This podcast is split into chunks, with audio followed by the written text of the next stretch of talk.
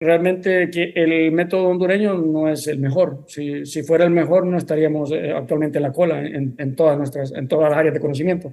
De hecho, y en, todo, en, toda, en toda profesión y demás. Eh, la, la manera hondureña no es la manera correcta. Buena gente, ¿qué tal? Hoy en otro episodio más de One Podcast eh, tenemos aquí a un invitado especial que ya vamos a dejar que él se presente. Para mí pues es un placer poderles presentar al doctor César Ortega Jiménez, que es el doctor de operaciones y es también docente de investigación de la Universidad Autónoma de Honduras. Mucho gusto, César. ¿Cómo estamos? Hola, ¿qué tal, Mona? Un placer a la audiencia. Agradecemos esta oportunidad y bueno, tal vez uh, antes de empezar eh, a que me hagas preguntas, te haré yo unas preguntas para romper el hielo. ¿Cómo sí, crees sí. que nosotros los científicos organizamos eh, las fiestas? Fiestas. Eh, pues considero que, que sí, sí. ¿Cómo crees que organizamos?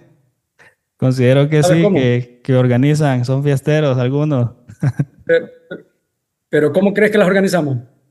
Eh, pues probablemente sean fiestas de lecturas, fiestas de bibliotecas o son totalmente diferentes probablemente. No, pero, pero ¿cómo crees que lo organizamos? El, ah, eh, el proceso. Exacto, una metodología algunos pasos a seguir, probablemente. bueno, te, te, diré, te diré cómo. Con mucha fórmula y una pizca de locura. El científico necesitamos locura y, y mucha fórmula.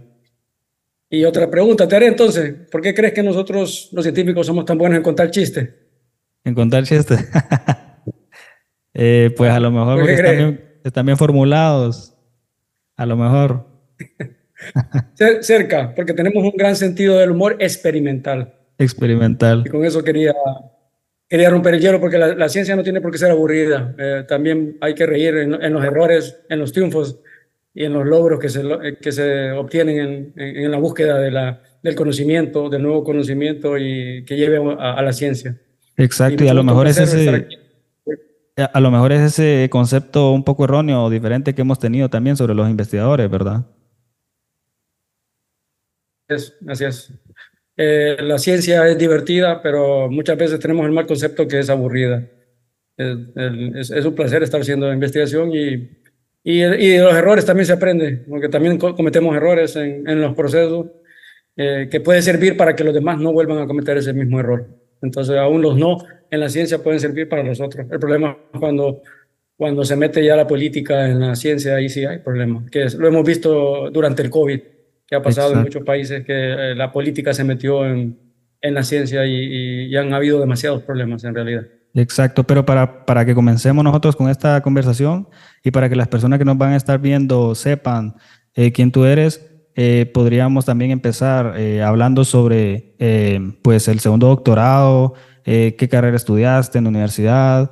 La verdad es de que es bastante admirable esta distinción que has obtenido en la summa cum laude, con el grado de summa cum laude, y recibir una acreditación también del Tribunal Internacional de Tesis Doctorales, con el reconocimiento de diferentes universidades como de, de Austria y Reino Unido. Entonces, no sé si gustarías que empezar con la parte de qué carrera estudiaste en la universidad y seguir con, el, con, este, con esta acreditación, comentando un vale. poco sobre de qué trata. Vale, sí.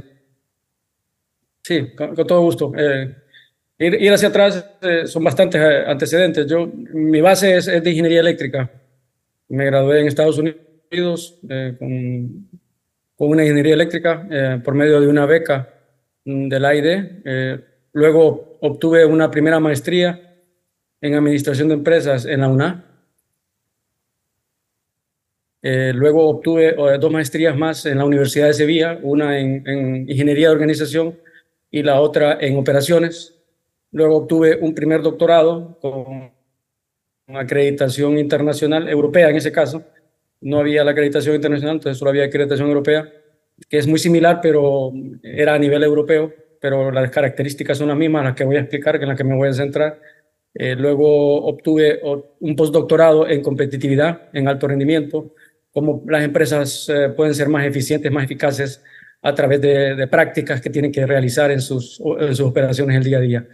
Y finalmente nos encontramos con esta última tesis doctoral que hemos eh, defendido en noviembre del año pasado y que hemos tenido el certificado, se nos ha entregado ahora recientemente, que, eh, nos ha llevado a estar hablando aquí. El, doctorado es eh, acreditado internacionalmente.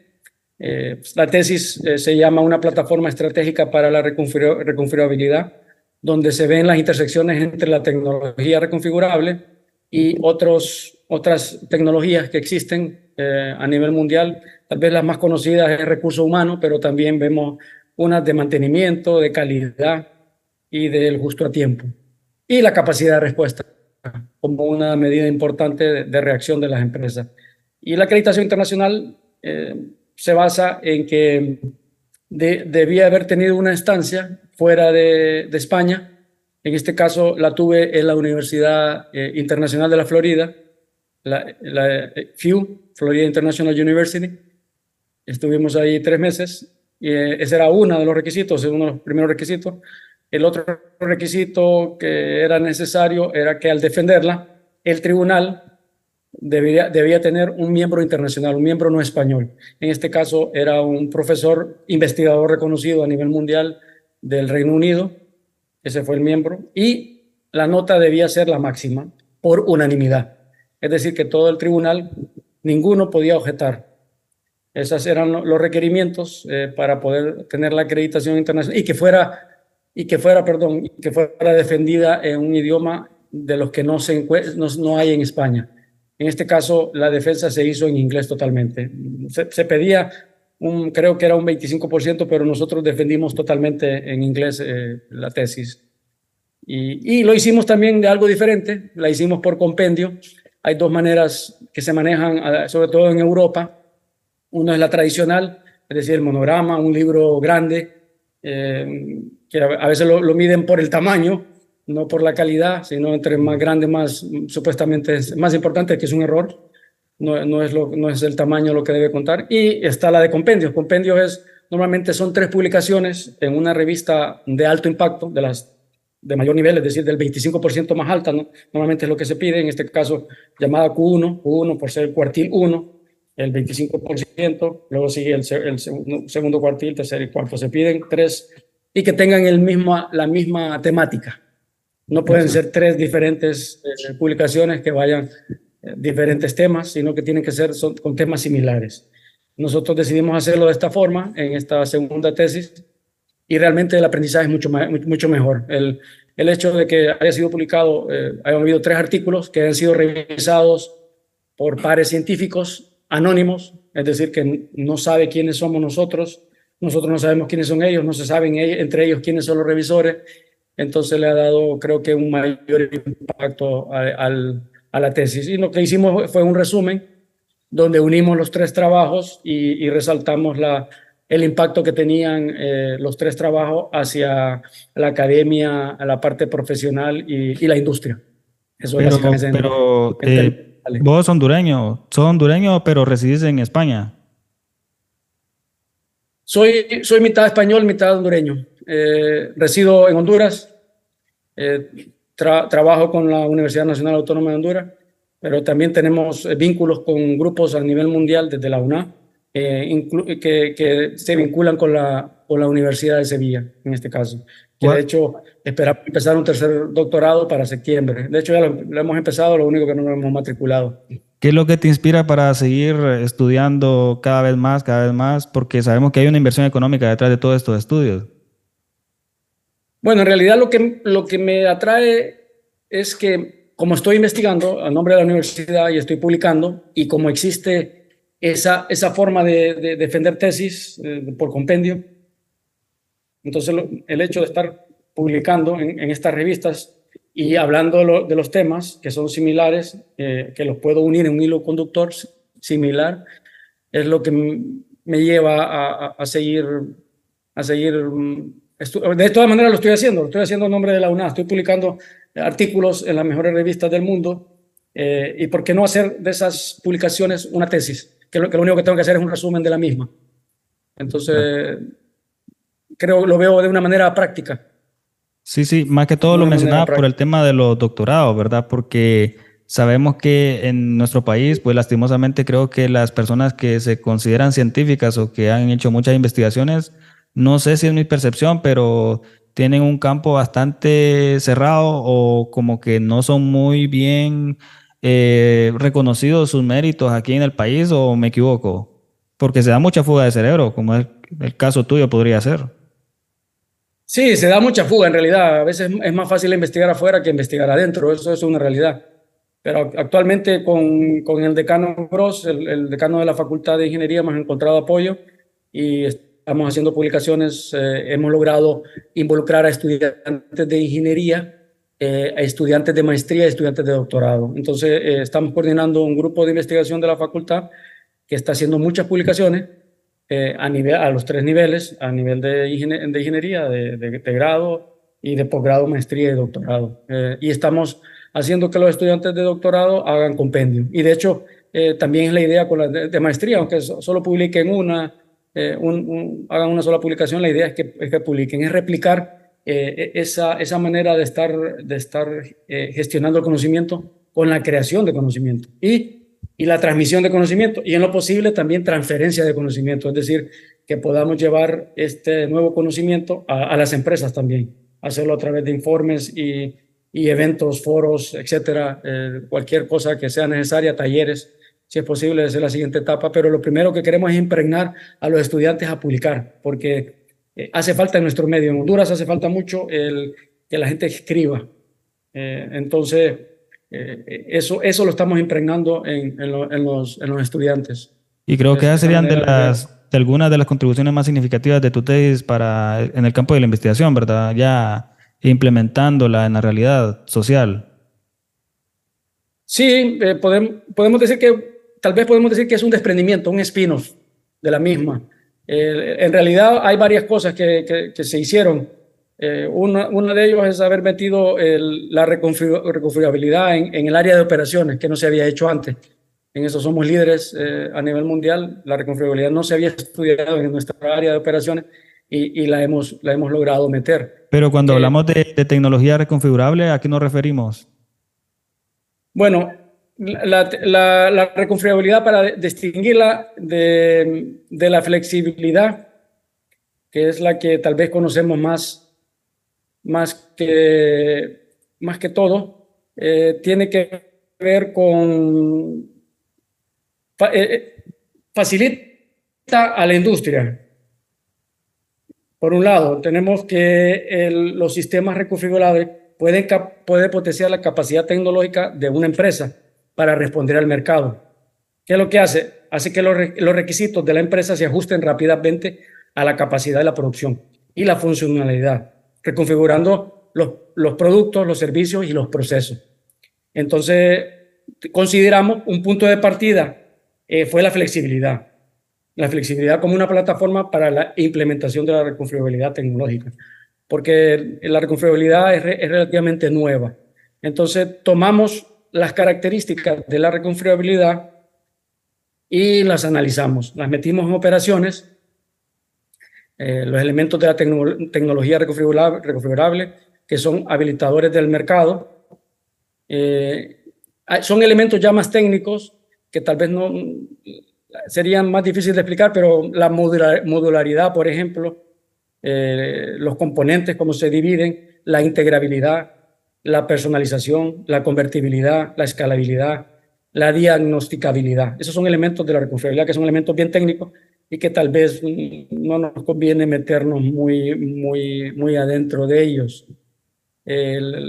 creo que el elemento, el elemento que, acabamos de mencionar es el más importante, pero ¿qué podemos decir? Eh, que son las implicaciones más descartadas que, hay que, tener en cuenta son tres. Uno es la, la, manifestación de la capacidad de respuesta como una de, las dimensiones competitivas más importantes, como, la, como una empresa, como una organización debe reaccionar ante los clientes y ante el mercado. Es importante eso. Hemos, eso es lo que hemos descubierto en nuestra tesis.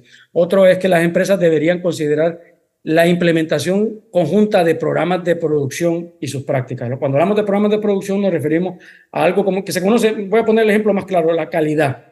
Hablamos de la calidad, esa es la que más se conoce, ¿verdad? Hacer las cosas bien primero, eh, como ejemplo, eh, simplificándolo, ¿verdad? Eh, el recurso humano, la gestión del recurso humano, otro ejemplo. Esos son programas de producción y las prácticas que hay, ya que sus interdependencias, cómo se integran, pueden afectar la competitividad, es decir, el alto rendimiento, superando las posibles diferencias entre una industria y otra eh, en las que se operan en que operan las empresas. Y finalmente, un tercer punto, esta, la investigación confirma no solo la importancia de los vínculos de la práctica que no solo incluye la tecnología como plataforma de lanzamiento para la reconfigurabilidad, sino también que en su búsqueda de capacidad de respuesta es vital que las empresas implementen prácticas de otros programas de tecnología, así como vincularlos con programas organizacionales, que es lo que mencionamos. Eh, el, programas de tecnología son la tecnología, la gestión de la tecnología, por ejemplo. Eh, la reconfigurabilidad es algo tecnológico, pero también es, tenemos la gestión del recurso humano tenemos también eh, la gestión de la calidad. Entonces es importante integrar todo eso y eso es lo que hemos encontrado de, destacado en, y que se puede aplicar no solo a, la industria manufacturera, sino también de la de servicio, porque de hecho estamos haciendo una tropicalización actualmente en Honduras. Estos fueron datos a nivel mundial, de diferentes empresas a nivel mundial. Eh, tal vez 20 países se, han recogido información y era del área de manufactura, es decir, de, utilizamos de tres sectores, la, la parte electrónica, de componentes de automoción y de maquinaria. Y actualmente estamos yendo ya en el área de servicio, en lo que se llaman nanotiendas. Estamos tropicalizando y viendo elementos de operaciones, de prácticas que pone la empresa. Las, nanotiendas son, son las pulperías, los mercaditos, eh, también las farmacias tienen tiendas de conveniencia, las tiendas de conveniencia de la, de, las gasolineras, pero todavía no hemos tenido datos de todas ellas, solamente de, mercaditos y de pulperías. Hemos tenido, actualmente hemos hecho dos rondas de recolección de información, uno a nivel exploratorio y otro un, poco más confirmatorio.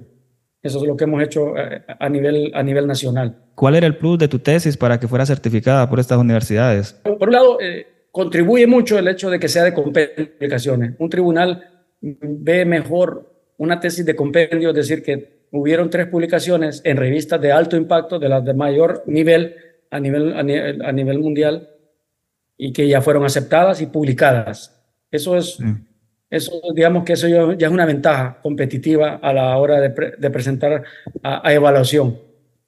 Eh, el, el otro elemento es la estancia internacional, es decir, el hecho de que hay que estar tres meses en una universidad reconocida eh, reconocida con, con investigación eh, de alto impacto y cumplimos ese requisito. Luego eh, presentamos la tesis a la hora de entregarla para su evaluación previo al tribunal, porque hay unas evaluaciones antes, la evalúan y ahí donde viene, donde viene el reconocimiento de, profesores de internacionales antes del tribunal, de hecho. Un, un profesor investigador reconocido a nivel mundial de Austria hizo una primera evaluación. Eh, y que quede, conste que también la tesis no solo fue defendida en inglés, sino que también fue escrita en inglés. Aunque era eh, en, una universidad española, fue hecha totalmente en inglés. El compendio, el, el, el, hilo, el hilo conductor de la tesis, de las tres publicaciones, las tres publicaciones fueron en inglés. Y la tesis, el compendio en sí, el, el resumen que se hace de, de, las, de los tres que une cómo se une, se pone ese hilo conductor que le menciono, de esa guía de las tres, cómo, cómo se, se unen cada una de ellas, cómo evolucionan, que podemos mencionarlo aquí si tenemos el tiempo, podemos mencionarlo por encima si, si, te parece, si tenemos tiempo, cómo fueron evolucionando, lo podemos hacer, cómo fue una, la siguiente y la siguiente, cómo cada una de ellas fue, fue teniendo esa, esa conexión entre cada una de ellas. O sea, dentro de los obstáculos que que te encontraste para lograr terminar esta investigación? ¿Cuáles fueron, para mencionarlo así de forma resumida? No, fueron, fueron muchos, de hecho. Eh, digamos, el enfoque de la investigación fue triple. Uno, verificamos el impacto de la gestión de la tecnología y la estrategia de operaciones en el desempeño, especialmente en la capacidad de respuesta. Ahí tuvimos un primer, un primer enfoque con la capacidad de respuesta. Ese fue, digamos que eso resultó en una primera publicación. Eh, luego o mayor esfuerzo, no, nos centramos en la flexibilidad como una base para la reconfigurabilidad. Tomamos de que las empresas todavía no, no están implementando la tecnología como tal, esa tecnología dura reconfigurable, entonces tomamos la flexibilidad como base que es proporcionada por las interconexiones que hay entre la estrategia de operaciones con un enfoque estructurado de toma de decisiones para la gestión de la tecnología y otros programas de producción, como el justo a tiempo, que es un método también que se llama Lean o, Toyota, la gestión de la calidad total, el recurso humano y el mantenimiento productivo total. Y cómo esto mejora el rendimiento en términos de costos, la calidad y la capacidad de respuesta. Ahí vemos otra vez el elemento capacidad de respuesta, pero en este caso fue multidimensional. También estudiamos el costo y la calidad.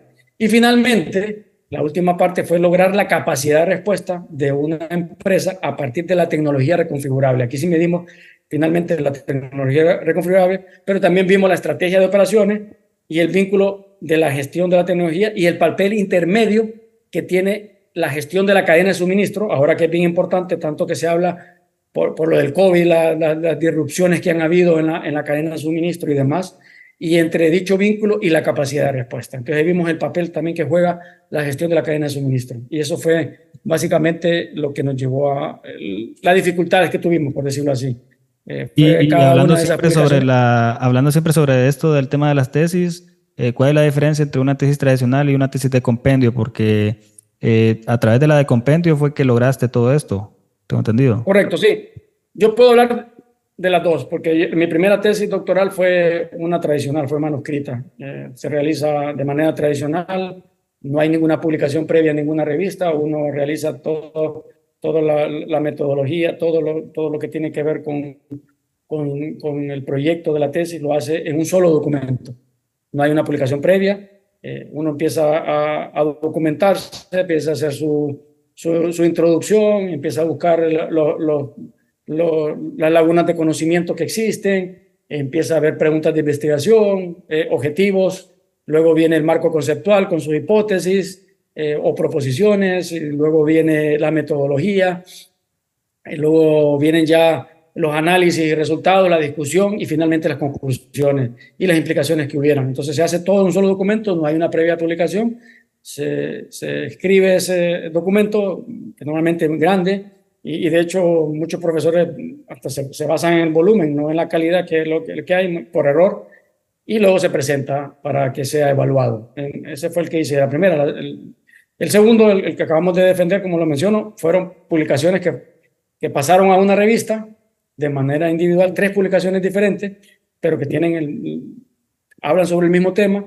fueron evaluadas de manera ciega. Cuando hablamos de revisión ciega, es que uno presenta un documento a una revista de alto impacto, eh, quita el nombre del autor o autores, el, editor se lo pasa a dos revisores eh, científicos reconocidos que no saben quién es el autor, no se conocen entre ellos tampoco, normalmente son dos, a veces tres, pero se le, se le llama, se le, se le llama la doble revisión ciega, pero a veces son tres y ellos revisan, eh, dan, dan su opinión, hacen su evaluación, eh, a veces lo aceptan con cambios, a veces con cambios mayores, a veces lo aceptan tal como es y luego se lo notifican al editor y el editor eh, hace la notificación final a uno, uno hace los cambios si tiene que ser cambio y luego finalmente se publica. Es un proceso que puede llevar en una revista de alto impacto, puede llevar, desde que se presenta, puede llevar un año y medio.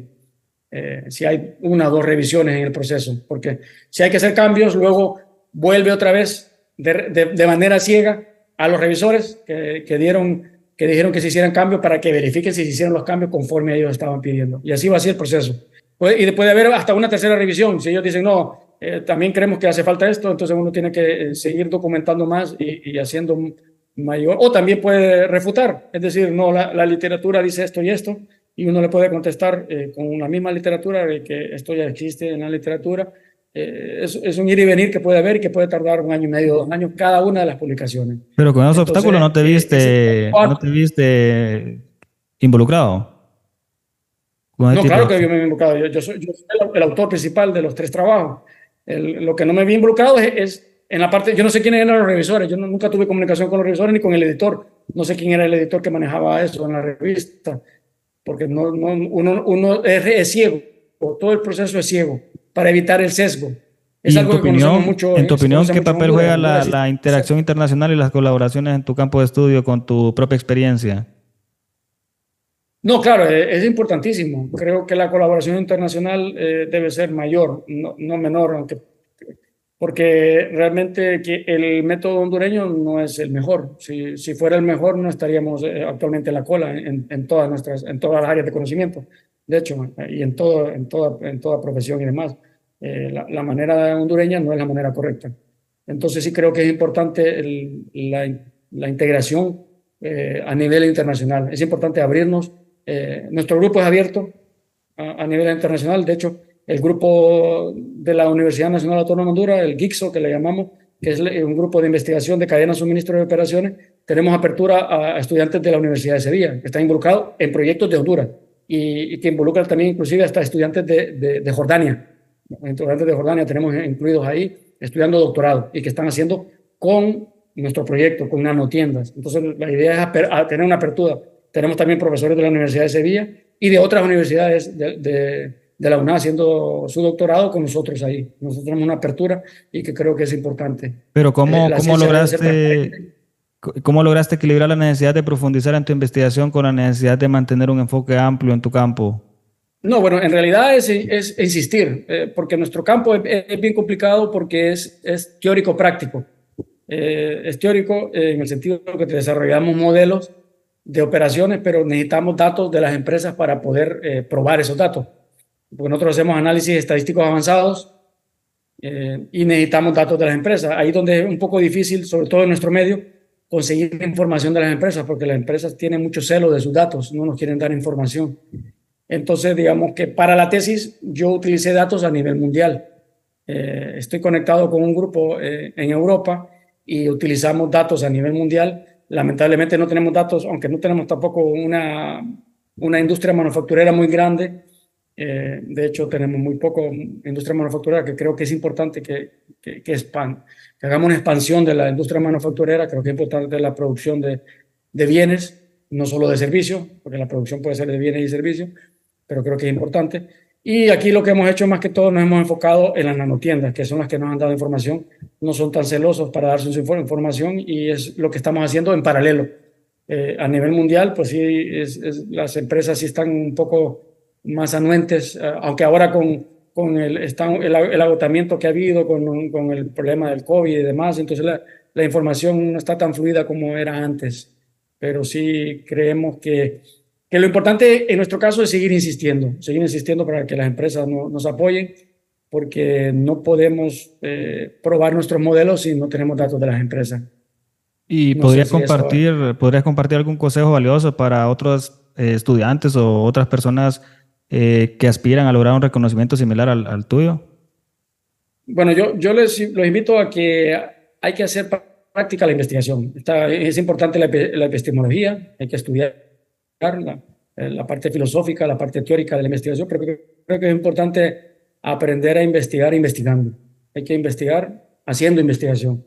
Entonces, yo le invito, por ejemplo, a mi grupo, eh, los, invito a que, nos sigan, que, se integren al que le gusta la área de operaciones, de producción, de ingeniería industrial, de ingeniería de organización, de administración de empresa, de marketing, de, ingeniería en sistemas, de informática, de econometría, la parte económica, todas esas áreas eh, tienen, enfoques transversales o, centrales eh, a lo que estamos haciendo en el área de operaciones, la investigación de operaciones, de hecho también estadística, lo que está en estadística, tenemos estadísticos también involucrados dentro de la UNA que están trabajando con nosotros.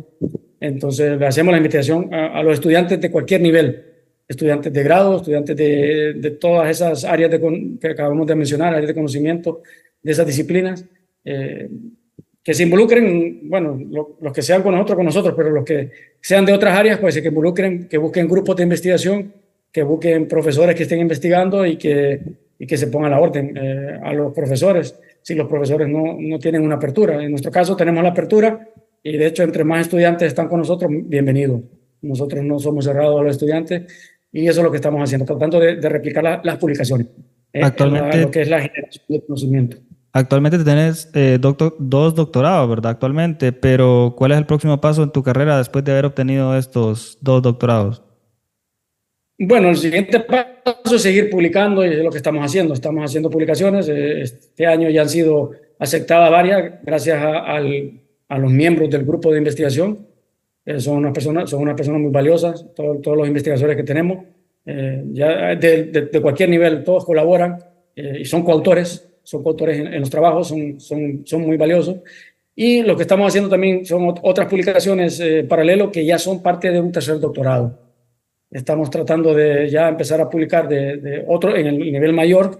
Eh, hemos, eh, ya están en proceso de revisión, de hecho, lo único que me falta es, es matricular ya ese tercer doctorado, que es otra, otra, otro logro que queremos alcanzar con las mismas publicaciones que estamos haciendo. No es que, no es que se dedica a otro, irme a, a, otro país ni nada, sino que simplemente seguir investigando, que es lo que estamos haciendo, eh, poniéndole un mayor esfuerzo, sí, porque las publicaciones no son de del nivel, por, ejemplo, tenemos aquí eh, las bases de datos más importantes del mundo eh, en, investigación son Scopus y Web of Science.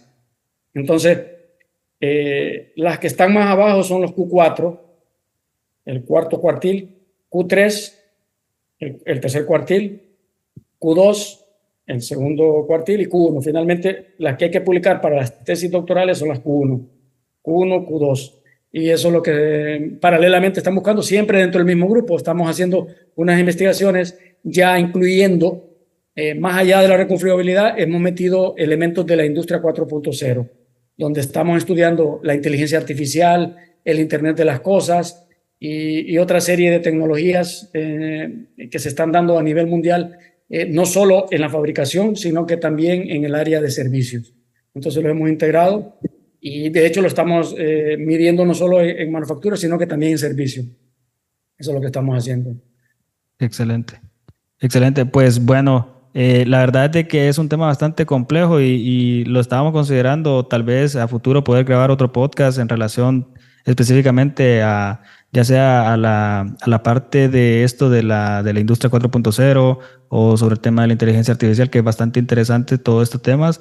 Eh, perfectamente lo podemos grabar a futuro, pero eh, por el momento eh, la verdad es de que me la he pasado bastante bien y quisiera agradecerte por, por el tiempo que generosamente has compartido con nosotros, brindándonos esta profunda y enriquecedora charla sobre los conocimientos y, la experiencia obtenida, ¿verdad?, en el transcurso de todos tus estudios, principalmente en esta universidad que es la Autónoma de Honduras, ¿verdad?, que es donde yo actualmente también estudio y, y es gratificante conocer personas que han obtenido un alto eh, grado académico. Claro, con todo gusto. Y buenos días, buenas noches, buenas tardes a la hora que sea que estén escuchando este podcast. Eh, les damos las gracias a todos. Y te damos las gracias a ti, Onam, por este tiempo y estamos a la orden. Guan.